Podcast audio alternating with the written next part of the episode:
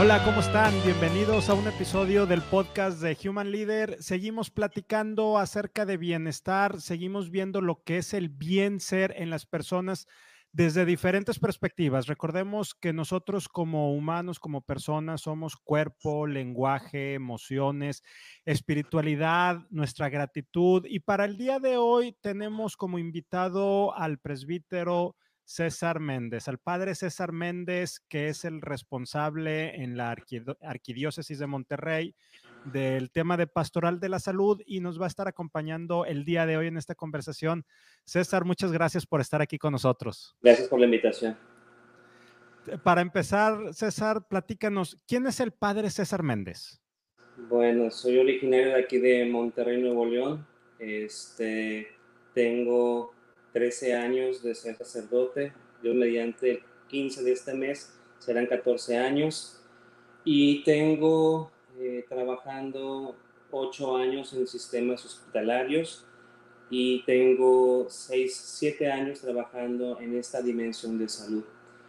Esta dimensión de salud no solamente es, pues obviamente, asistir al enfermo en su situación de enfermedad, sino es acompañar a un, y enseñar a una cultura de bienestar y de salud desde la integridad del ser, mediante cursos que nos concientizan desde la antropología del hombre para ver las emociones, para ver los deseos, para ver las pasiones, los apetitos, las concupiscencias, cómo somos contingentes, cambiantes, camino a perfección, pero también la parte espiritual, cómo el hombre es una integralidad, una dualidad, en donde no puede descuidar esta parte esencial porque si no se queda en lo sensible y se hace un meramente empirista, sino tiene que irse también a esta integralidad, porque la salud pues no es la funcionalidad del cuerpo, es la integridad del ser, como ya mencionabas en la introducción.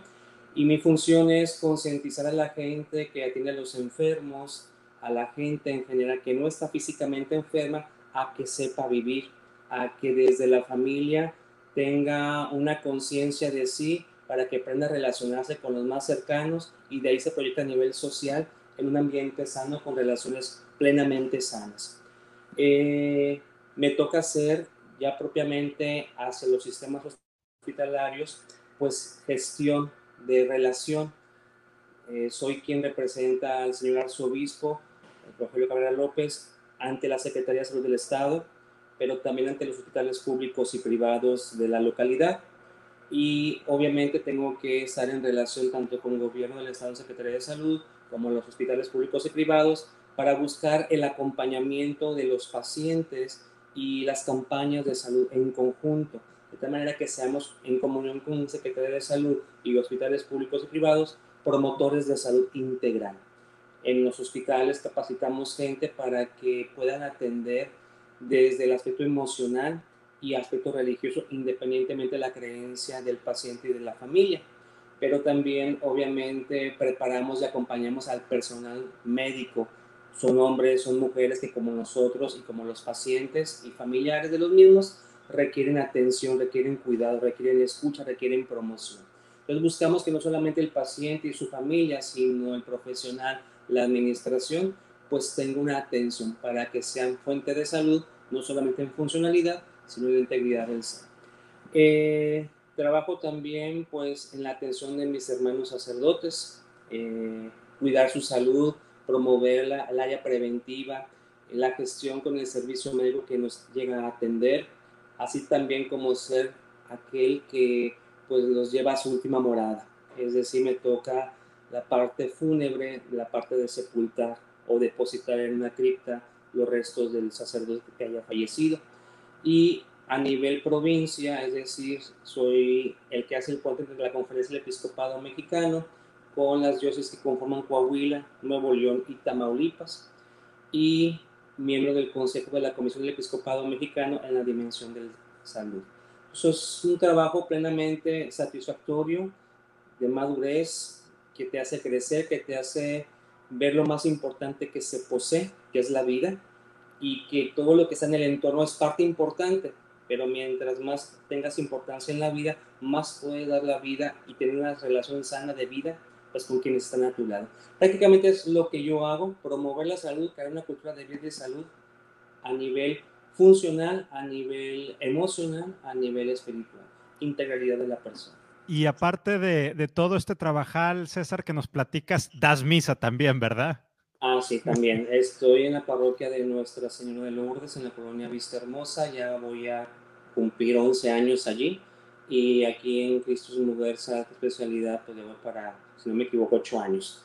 Este, y sí, la parte esencial a mí es ese encuentro con Jesús, este alimento eucarístico, pues para poder continuar este, haciendo esta función, esta labor de vida y salud integral.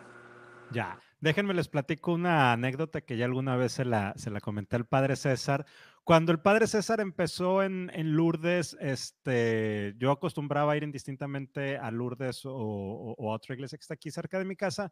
Y una vez fui con mi hija, que ahorita tiene 14 años, pero en aquel entonces tenía 6 o 7 años. Y no las cuentas, por favor. Sí, sí, no, mi, mi hija. Y, y el padre César traía la barba, pero yo, yo no traigo barba en comparación a como la traía César y, el cabello lo traía largo. Entonces estábamos ahí, ahí en misa, creo que era la primera vez que me tocaba ir a, misa con, con César, o al menos que estaba ahí mi hija, y de repente se voltea Ceci y me dice, mira papá, mira papá, ahí viene caminando Diosito.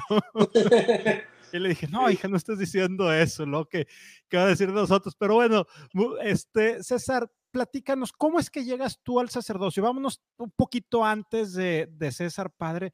¿Cómo es que te nace esa, esa vocación? ¿Quién era César antes de ser sacerdote? Mm, como siempre he sido, pero un poco más maduro que antes, un hombre muy pensante, eh, porque es ante las cosas, pero más que los porqués, los para qué y los cómo. Y bueno, mm, estudié contaduría, obviamente mi educación media preparatoria, trabajé durante la preparatoria, gracias a Dios no porque hiciera falta, sino para madurar.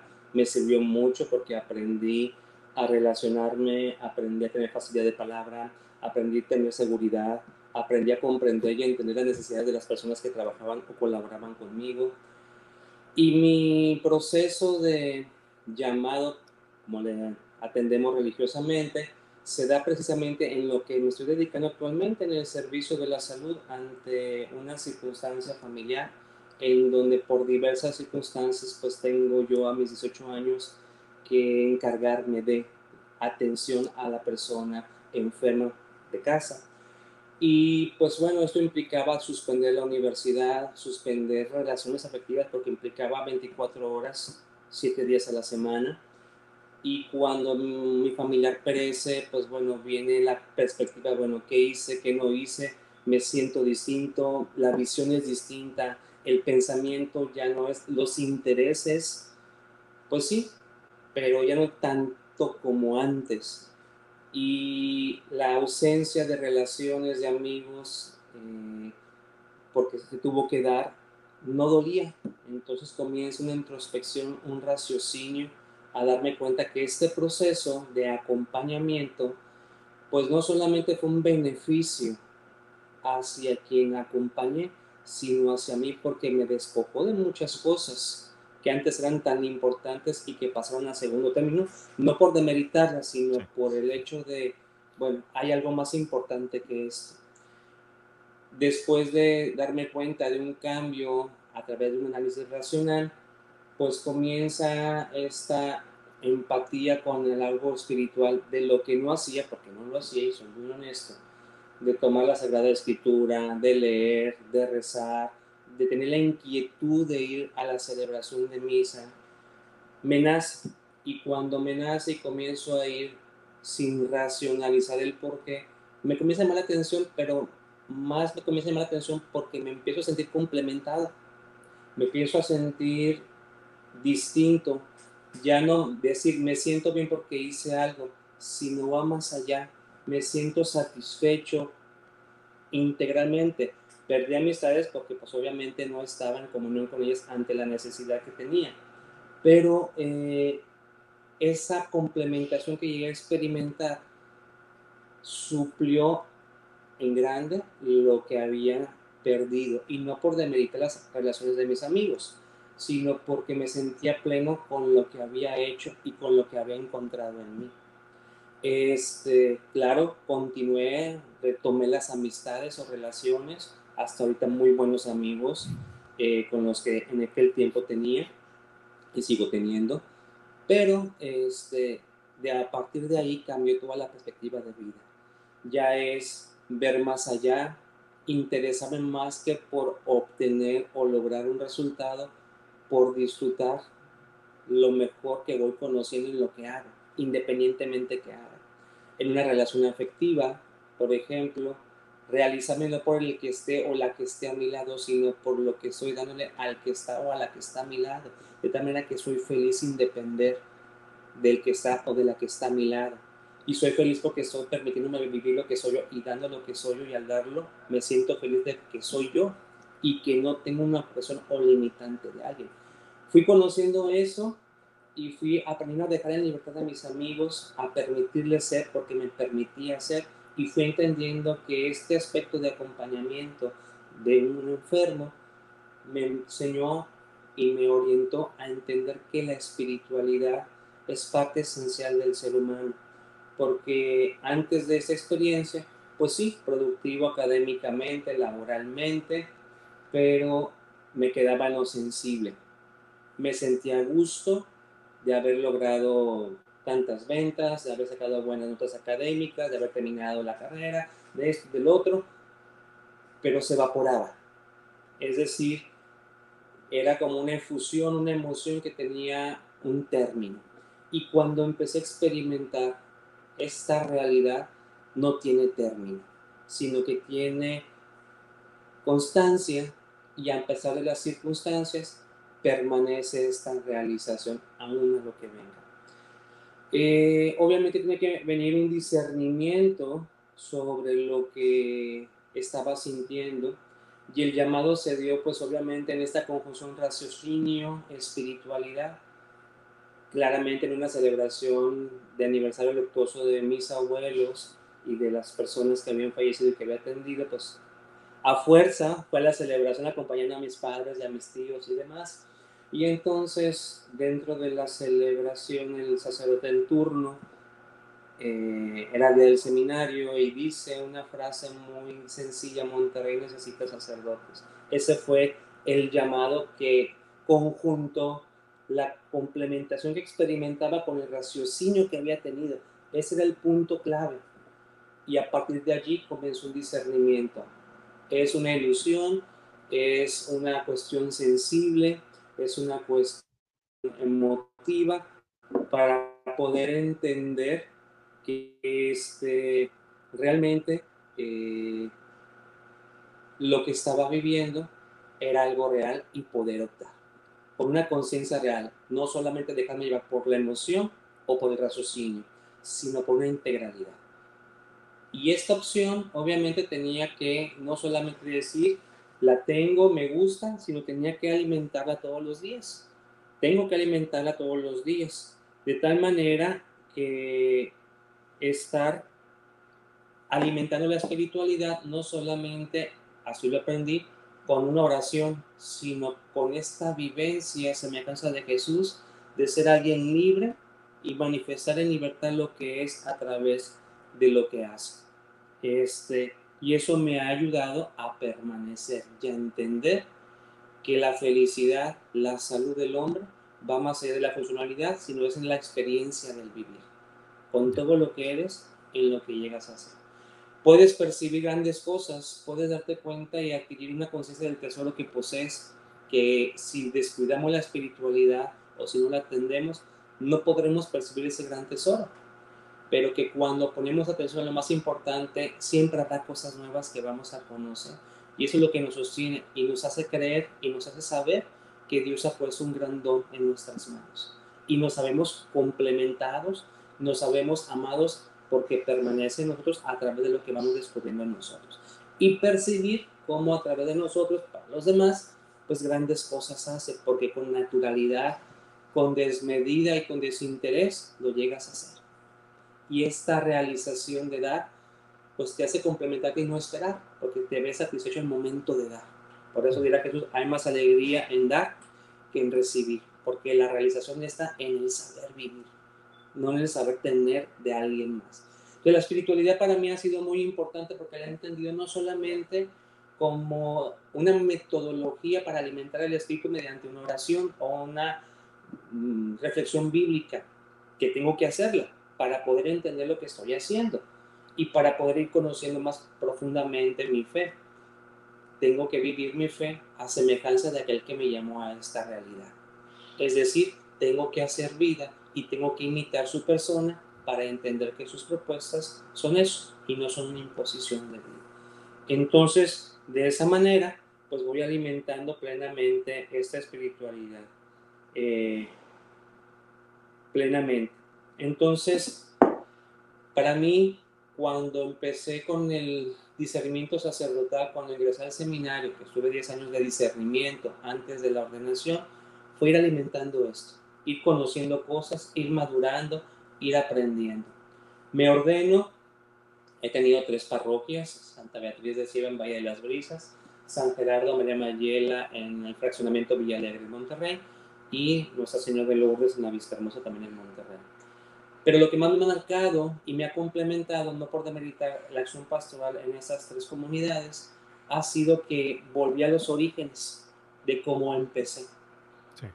Es decir, el que yo haya llegado a este sistema de salud, el que al año siguiente de haber llegado, del 2013 a 2014, me han hecho coordinador y se haya extendido la responsabilidad, la relación, el trato con muchas personas, el que las cosas se hayan dado para que haya más responsabilidad, me han hecho madurar y entender que la espiritualidad o la fe sí está en la creencia, pero en la vivencia semejanza de Jesús. Entonces tengo que poner todo lo que soy consciente en lo que hago para que lo que soy se realice a través de lo que hago y la felicidad, la salud esté por lo que soy en lo que hago, sin depender de quienes estén a mi lado.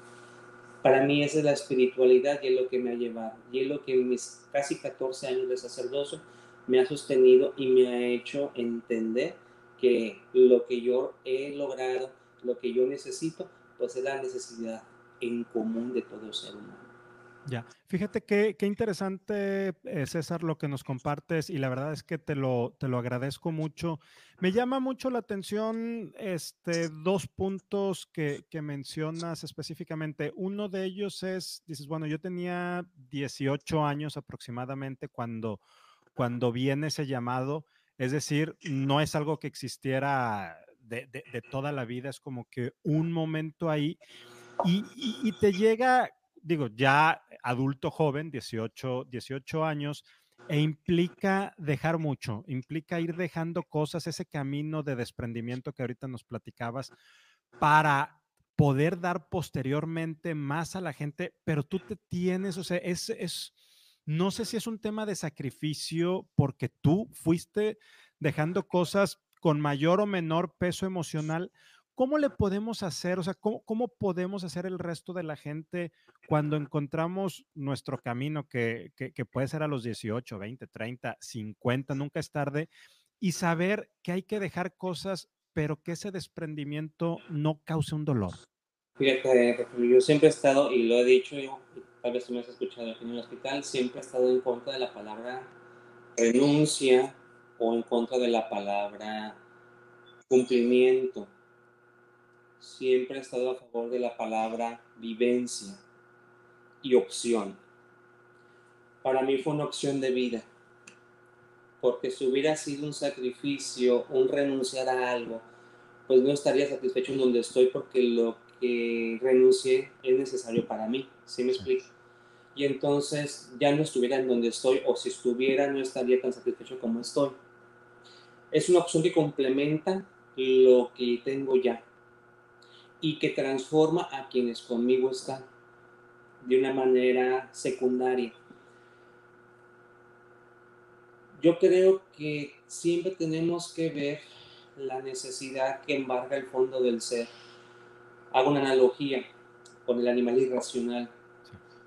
Eh, el animal irracional, un perro, principalmente cuando siente un malestar, en su inconsciencia por los sentidos va y busca una hierba que comer para poder desintoxicar su sistema y no tiene conciencia. Pero ante el sentido, haz fiel a su necesidad.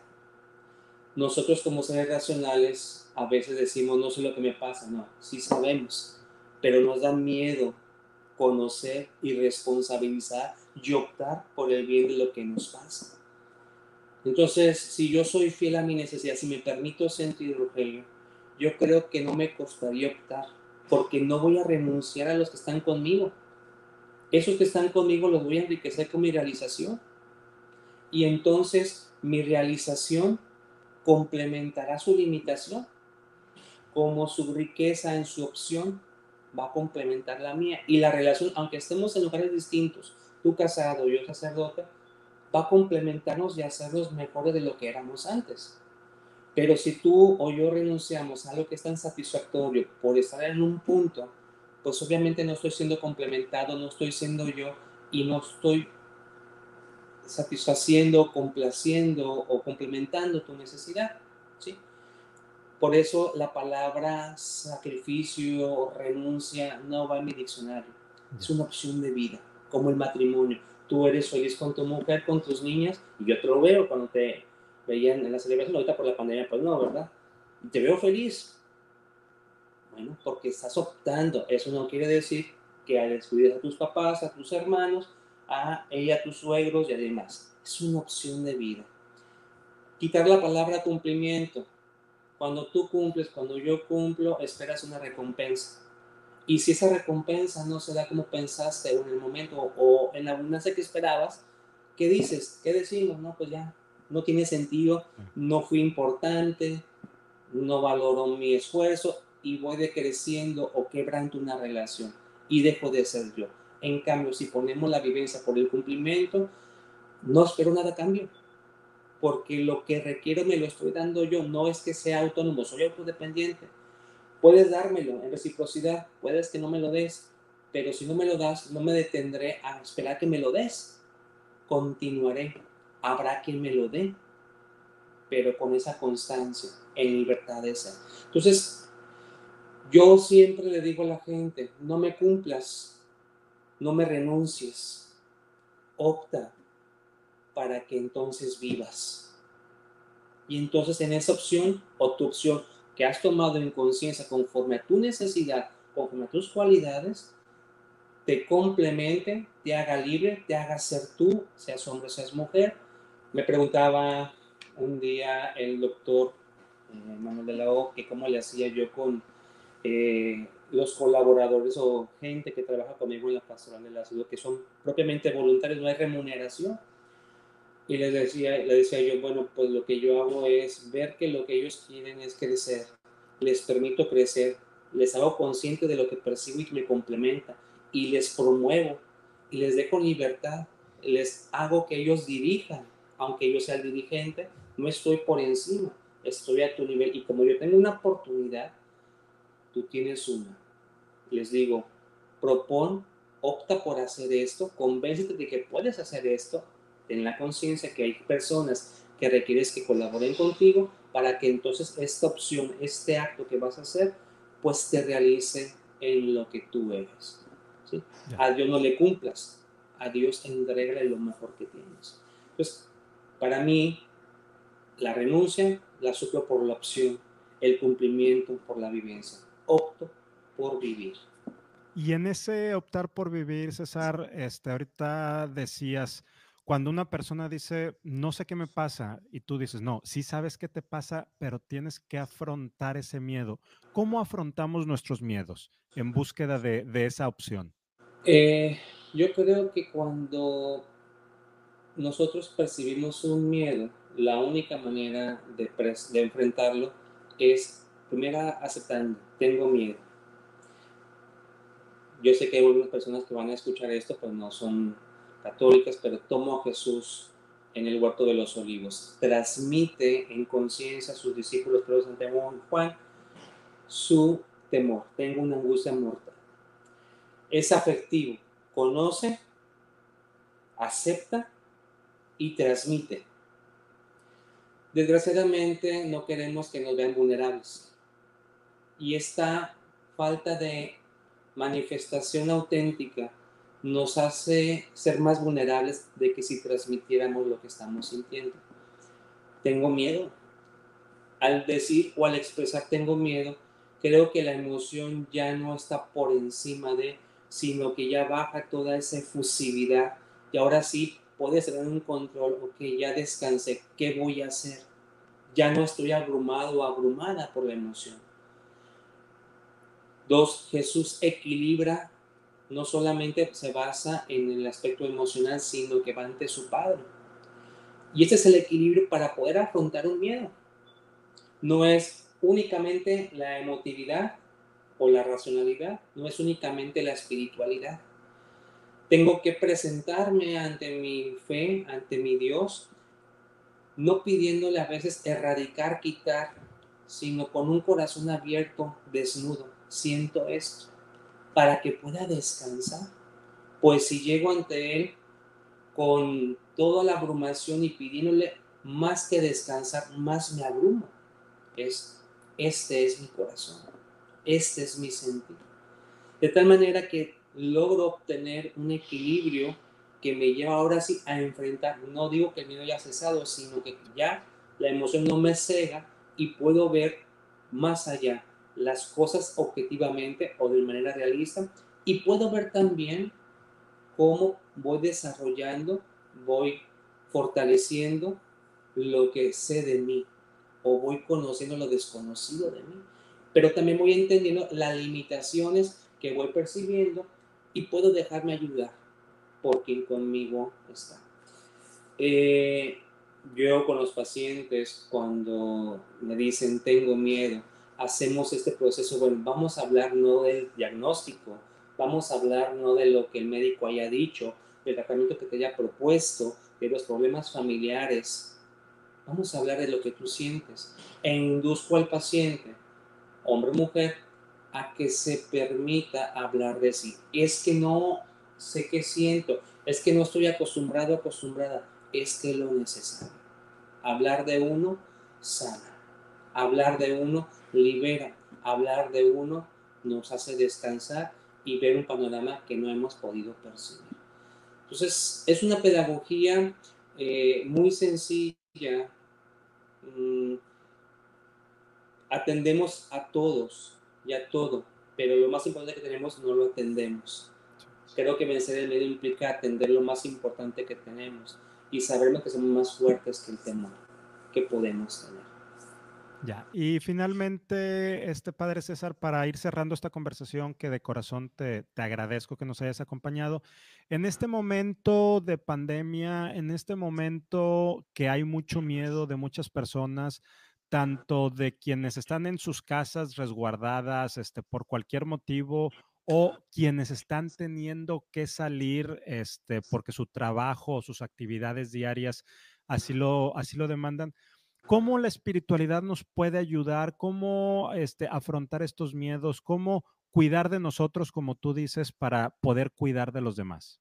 Fíjate que un día, durante los meses anteriores a, este, tuve una charla con gente de la Asociación de Alzheimer, principalmente con, con familiares y con los de la asociación, y les decía, es un momento para reorientar la mirada a lo más importante que tenemos ante la pandemia, ante las propuestas de la OMS, de Secretaría de Salud Nacional, eh, Estatal.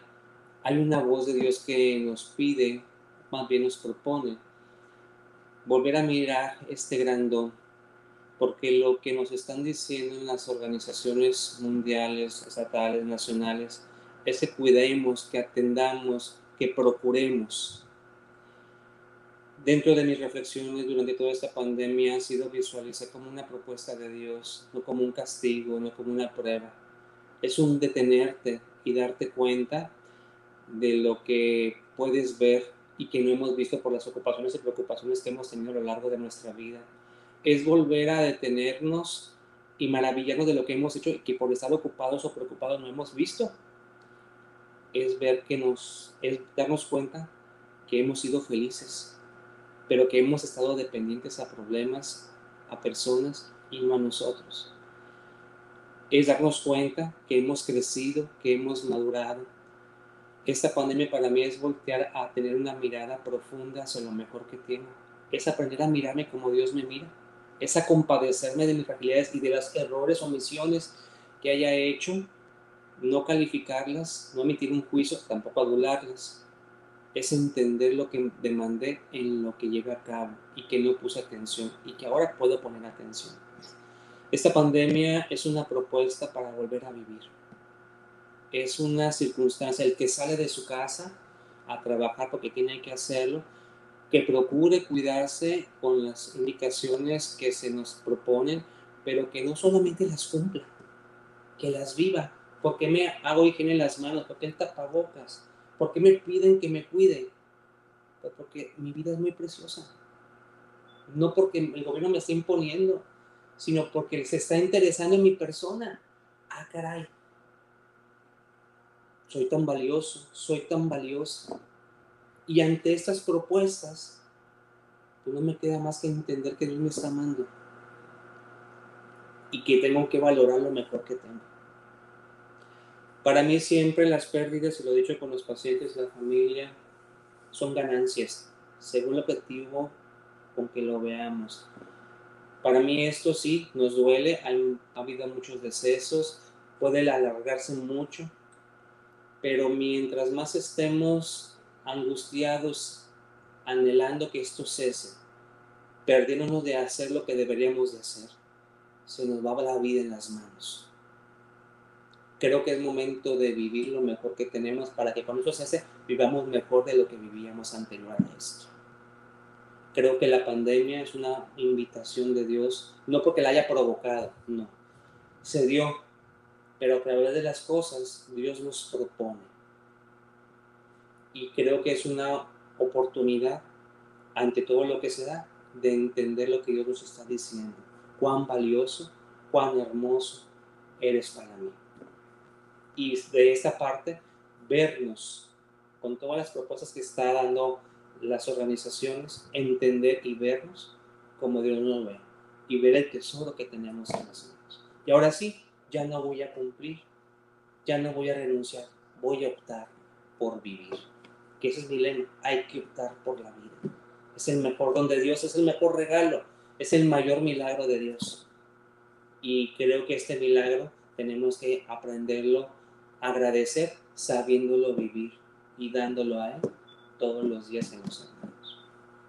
César, muchas gracias por acompañarnos en, en esta conversación en, esta reflexión. Antes de retirarnos, algo que nos quieras dejar, una última reflexión, un último comentario o algo que yo no te haya preguntado y sea importante compartir en este momento.